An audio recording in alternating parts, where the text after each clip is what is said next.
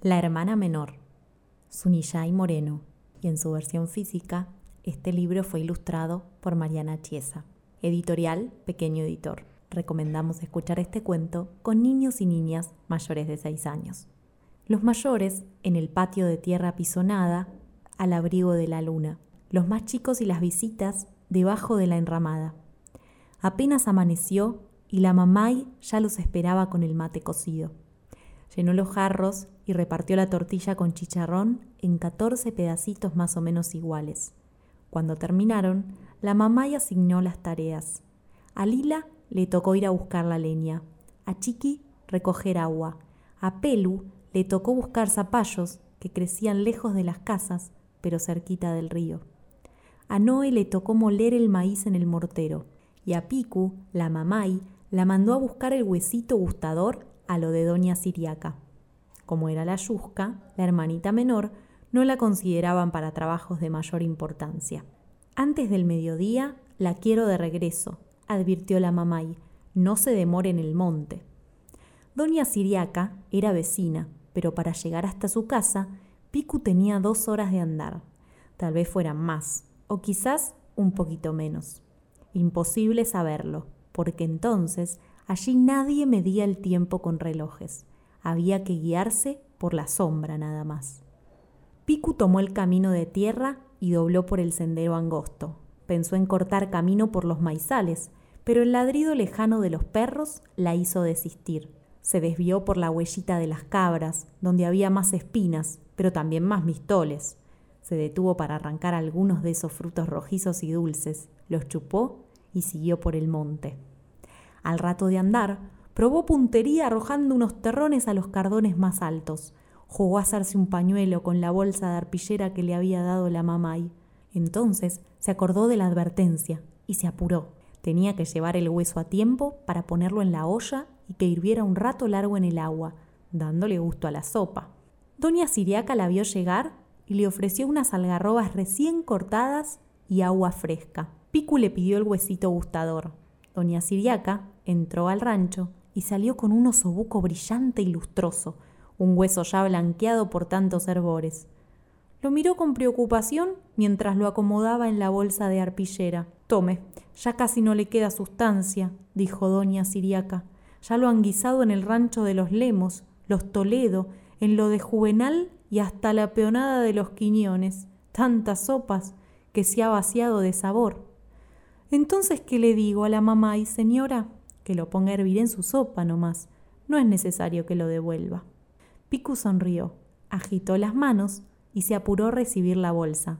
Salió disparada con el hueso al hombro. A sus espaldas oyó la voz de doña Siriaca. No se entretenga en el monte, que anda el sachajoy.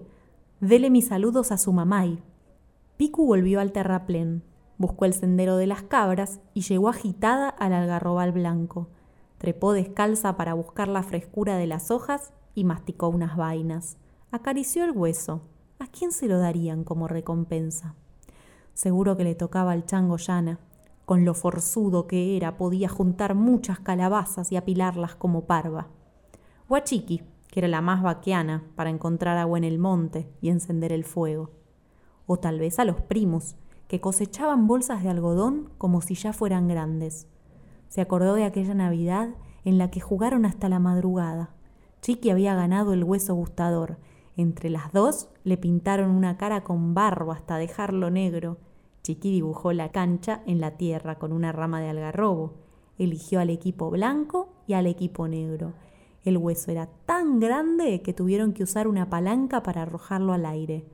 Blanco, gritó Chiqui cuando cayó al suelo con la cara limpia para arriba. Todos los del equipo negro salieron disparando al refugio y los blancos los persiguieron. Levantaron polvareda, corrieron, gritaron y se divirtieron como en fiesta de carnaval. Picu recordó también la tarde en la que el hueso se había roto en cinco pedazos y la pena de todos al quedarse sin juguete. Y ahora ella llevaba un hueso nuevo. De pronto, una nube de Pilu Pintus pasó muy cerca. Picu saltó del algarrobo para seguirlas monte adentro. Como cabritilla se metió entre los tunales detrás de las mariposas. Entonces una punzada en el vientre le recordó su misión. llevar el hueso a tiempo para la comida del día. Caminó ligerito, la espalda le dolía por el peso de la bolsa, el solazo del mediodía la encandiló de tal manera que no pudo encontrar el sendero. Buscó un largo rato, rodeó los maizales empapada en sudor y por fin vio el rancho. Todos rodeaban ya la olla. El humito salía de la hierro manca como un bostezo. Vio el rebenque en las manos de la mamay. Piku decidió esconderse debajo de los grandes arbustos, no acercarse, no volver nunca. ¿Para qué si la castigarían por llegar tarde? Siempre era así. Se arrastró pegada al suelo, hasta la sombra más apretada. Ahí se quedó quietita, un rato largo, quién sabe cuánto. Entonces la vio llegar. La abuela Estanislada venía con su mincador, una vara de quebracho que le servía para andar más derecha, para atizar el fuego, para matar víboras, para invocar la lluvia o hacer trotar a las mulas. Traía queso de cabra y una bolsa de maíz. Piku quiso saltar para abrazarla, comenzó a arrastrarse para salir del jumial y entonces, inesperadamente, se le cruzó un quiz.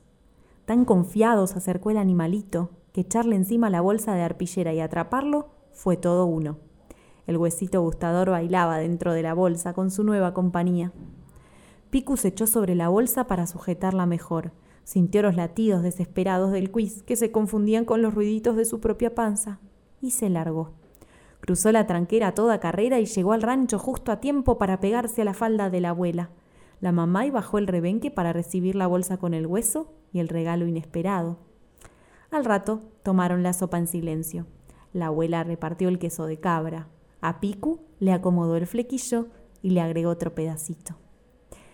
La mamá y apagó el fuego, fregó los platos con ceniza tibia y ordenó una siesta más corta que de costumbre. Después carneó el quiz y puso a orear la carne en el alero del rancho, junto al huesito gustador.